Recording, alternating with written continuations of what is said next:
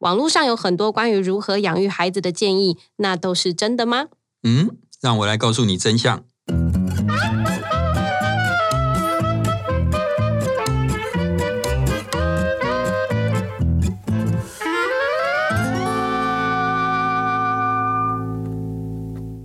Hello，大家好，欢迎收听今天的超直白心理学，我是小白。我是颜志龙。哎，老师，你有小孩吗？呃，没有哎。哈，那你喜欢小孩吗？嗯，说实话还好。为什么？哎，你知道那个东野圭吾吗？我知道，他是个很有名的推理小说的作家。那他下面的推理小说有很多侦探，其中一个侦探叫做汤川学。嗯。那这个侦探跟一般侦探不一样，他很特别的一点是，他是一个物理学的教授。嗯，所以大概就跟我们一样，就是学者的性格。对。那他就说，他只要跟小孩讲话，就会起荨麻疹。这么严重？对，因为他说他很讨厌小孩，因为小孩很不理性，嗯，不可理喻，很情绪化。嗯，我大概理由跟他差不多啦。我觉得小孩真的不好沟通。所以是对小孩过敏吗？对，会过敏。嗯。但是我还有一个多一个理由，就是我觉得养小孩算是 CP 值很低的事情。我上课的时候常跟学生讲，我说如果父母给你的是一百，对你将来能够回报五十，那就叫做非常孝顺。哇！因为父母对孩子的付出真的太多了，那将来孩子真的能够回报给父母的，比起来真的是差很多。嗯，对，嗯嗯，对，所以其实我觉得不论怎么样，虽然。小孩这件事情真的很花钱，但是父母真的很伟大，就是他愿意花这么多的心血，从他一开始这个成长的开始，然后到听说养一个小孩到成人就要花好几百、好几千万呢。哦，真的，而且事后他还在觊觎你的遗产，好可怕哦。对，所以这个不管这个呃，应该说金钱它其实只是其中一个花费的东西，它其实还有心力，尤其是你不觉得教小孩其实蛮辛苦的吗？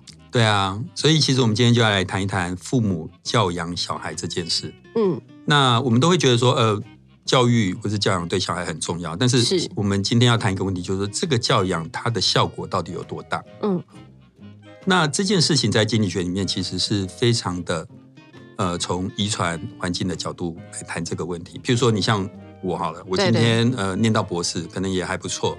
那你觉得是因为我父母给我很好的遗传基因，让我变得很爱念书，让我是一个呃可能本来天生就很聪明的人，嗯，还是因为他们从小给我的教养方式造成我现在的样子？我觉得都多多少少有影响，因为我自己会认为基因其实很重要。就是你会发现，会念书的一家人，他就真的都很很厉害，不知道为什么。我所以我觉得他跟遗传基因其实是有很大的关系。但是不可否认，后天的这些培育也是很重要。万一他丢在一个黑道的家庭，假设那也许他就会变成一个很聪明的黑道，可是他做的事情就不会是我们一般想象的事情。嗯，好，其实这件事情像极了爱情。哦，为什么像极了爱情？我们有时候不是会说啊，我跟这个人在一起是命中注定，对，是缘分使然，是这句话的意思是，上辈子的孽缘。对对对，这句话的意思某种程度就是说，呃，即便你们两个在天涯海角，嗯，最后你们还是会在一起，因为在你们之间有一个缘分嘛，嗯，有一个命运嘛。但是相对来讲，如果今天你们呃没有这个缘分，你再努力也没有用。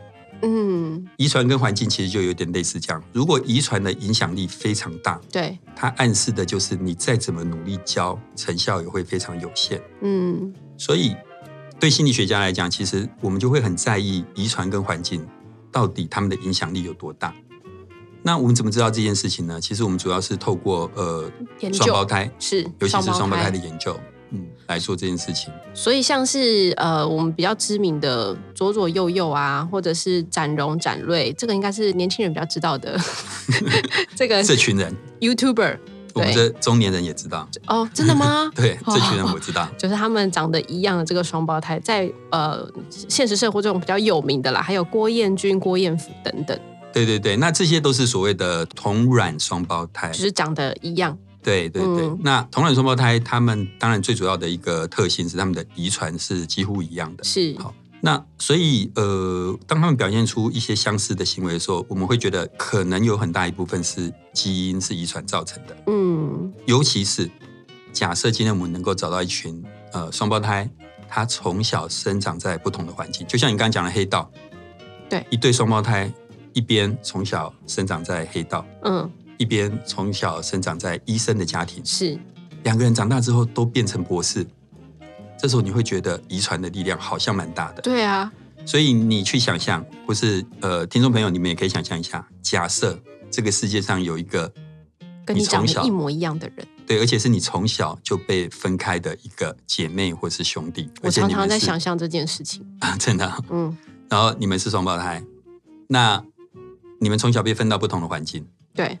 然后有一天长大，你们突然遇到对方，你觉得你们两个人会有多像？我觉得八十七分像啊，没有啦，就是我觉得大概不会到很像。因为长相是一定会是一模一样的，没有错。可是行为模式，因为你们没有生长在同一个环境，甚至你可能教养的过程的不一样，所以你们讲话的方式又不一样。可能刚刚讲的那个黑道家庭，他可能就我。可是我这样讲不到好不好？就是他比较台派一点。好，这个是小白讲，不是我讲的。黑道的兄弟们，如果也要找人报仇的话，哎 哎，请找对人哦。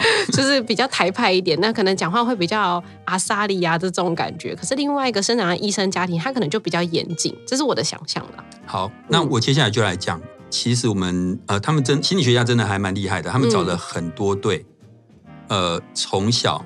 因为某些缘故，可能家里穷或干嘛，被分开的双胞胎，真的哦，真的。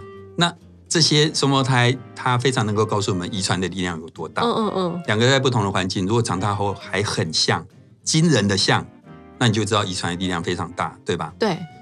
所以呢，我就讲几对给大家听看看。嗯。有一对他们算是呃常常被报道的啦，哈，就是因为他们的相遇实在是太偶然。就是命中注定走在路上就撞到，不是他们是这样，就是呃有一个人他去参加呃消防员的那种会议，嗯，然后他就呃看到哎我我的朋友马克马克你怎么也来了？你不是说你不来吗？嗯，结果那个人说呃不好意思我认识你嘛，哎，那马克你不要闹了，原来那是一个长得跟他的朋友马克一模一样的人，但是他不是马克，嗯。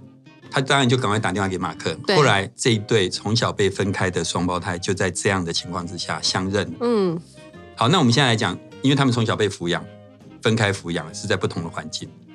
那长大之后到底有多像？像小白刚刚会说，应该外貌会像，但其他的可能不见得会那么像。对。那我现在就讲他们有多像。第一个，他们都喜欢相同牌子的啤酒，哦，喝同样牌子，大家都喝台啤。嗯嗯嗯嗯。第二个。他们第一次见面的时候，不约而同穿着皮带扣很大的那种皮带，嗯，而且皮带上面都挂着钥匙。哦，就是他们的嗜好跟兴趣展现出来的样子是一样的，穿着的样子也是，根本两个人就是泰克，对吧？然后他们都习惯随身带一把刀子，嘿，太神奇了。他们两个都是义消，义务消防员，嗯。而且他们两个真正的工作都是在帮人家安装安全设备，太夸张了。但是他们两个不认识，他们两个不认识，一直没有遇过，没有遇过。这个没什么了不起，我待会讲那一对更夸张。嗯，有一对是这样子，他们俩也是这样，就是从小分开抚养，然后相遇的，对不对？对。他们两个都有一个庭院，庭院种了一棵树，树旁边有个白色的椅子。这太夸张。没有，后面还有更更夸张的。嗯。他们都开同一个牌子的车子，雪佛兰，这个还好啦，大家都刚好开头 t 塔，也没什么了不起。对，他们都是老烟枪，抽同一个牌子的雪茄。嗯，这些你都可以说是巧合。我现在要讲最恐怖的事情，他们两个小时候都养过一只狗。嗯，那没什么，对不对？对，都取名叫 Toy，玩具，取一样的名字，太夸张了。然后他们都结婚了，不约而同的把小孩取了同样的名字，叫 Alan。哇！这个还没有小白，接下来这件事情最恐怖。嗯，他们都结过婚，对不对？对。而且他们的太太名字都叫琳达，太夸张了，这复制人吧？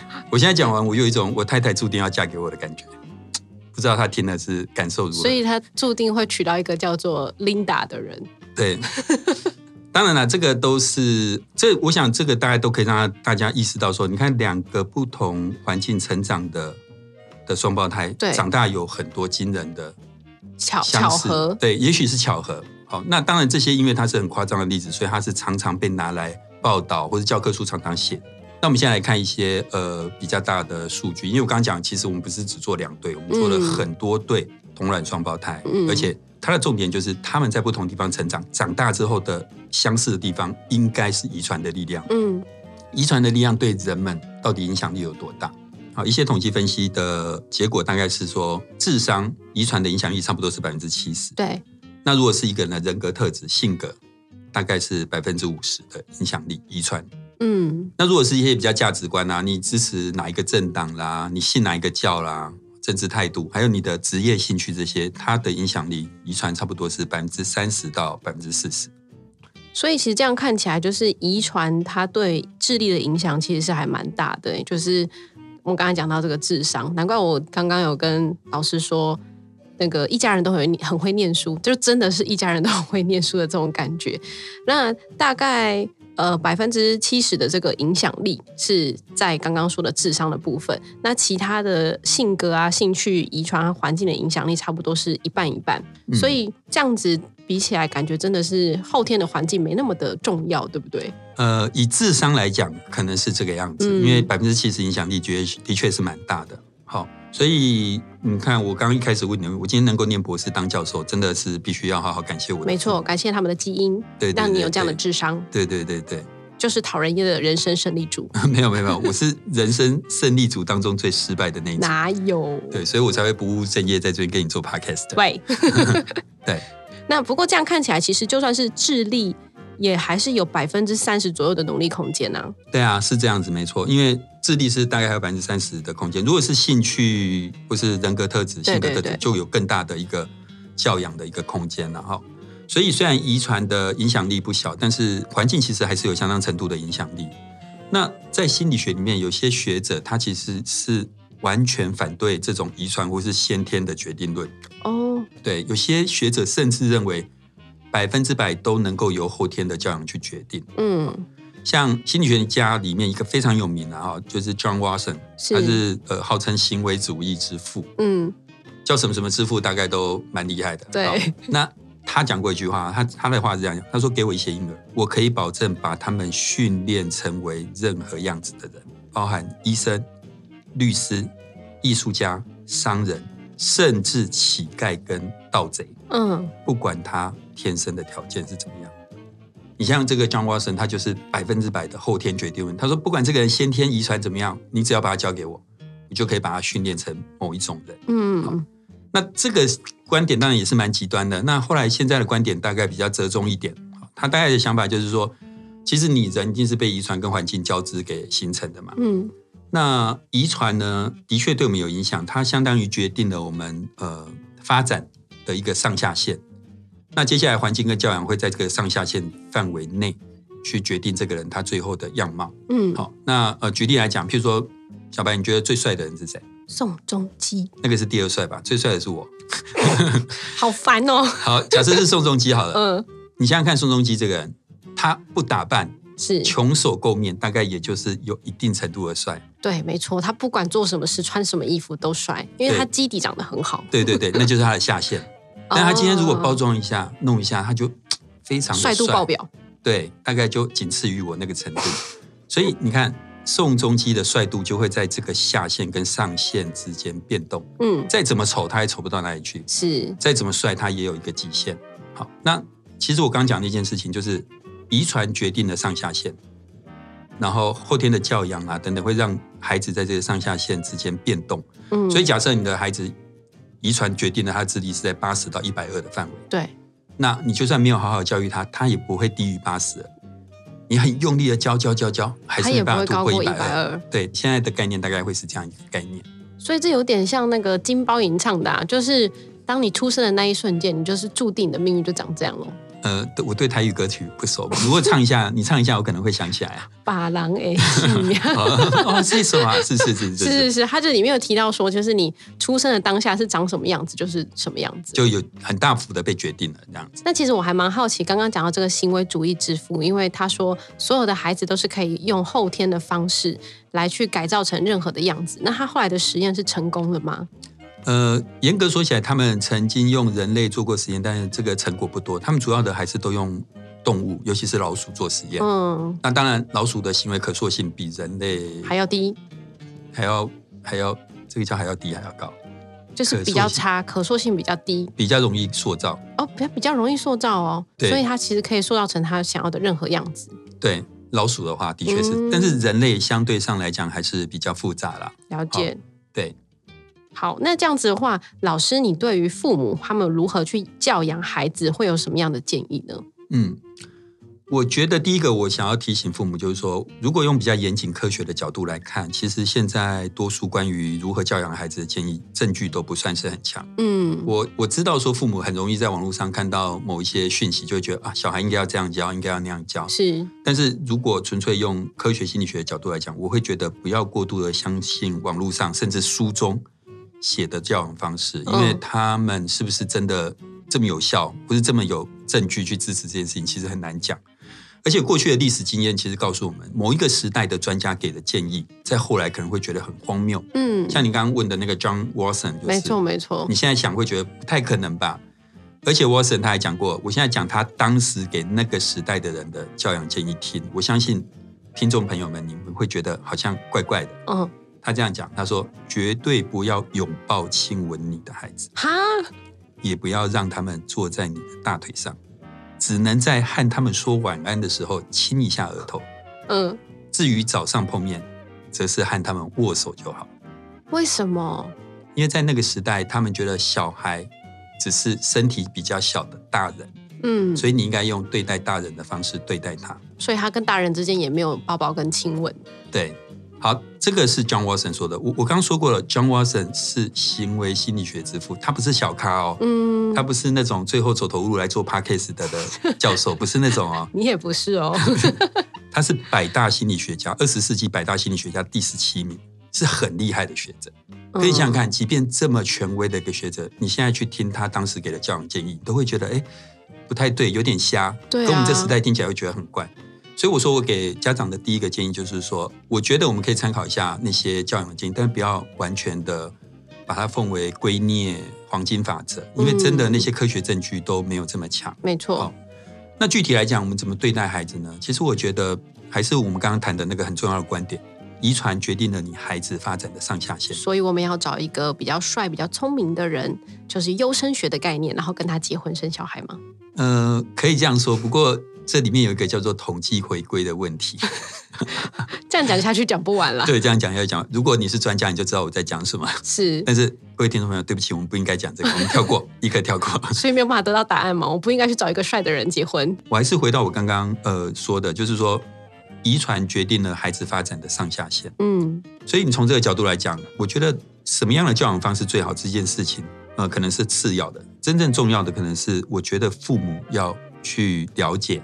你孩子的上下限在哪里？对，他是一个聪明的孩子，还是说他的智力是有他的局限在？嗯，他是一个情绪呃很开朗的孩子，还是说其实他是一个在情绪上比较容易有冲突，或是呃呃比较容易激动的孩子？嗯，我觉得去了解孩子的上下限在哪里，父母自然就会知道可能怎么样的对待对他来讲是比较好，或者怎么样的对待超过了这个孩子他本来能够做到的事情。具体的建议应该是，我觉得父母呃可以试着多去了解孩子他的一个上下限，你的孩子是一个什么样的孩子？对，其实我觉得这样讲真的是还蛮有道理的。总之就是贴近孩子的本质，然后多多去认识他原来长得什么样子之后，找到一个他很合适的方向。嗯，没错。好，那今天呢也非常感谢老师可以跟我们分享，原来这个基因啊、遗传还有环境之下不同研究会这么的有趣，因为我。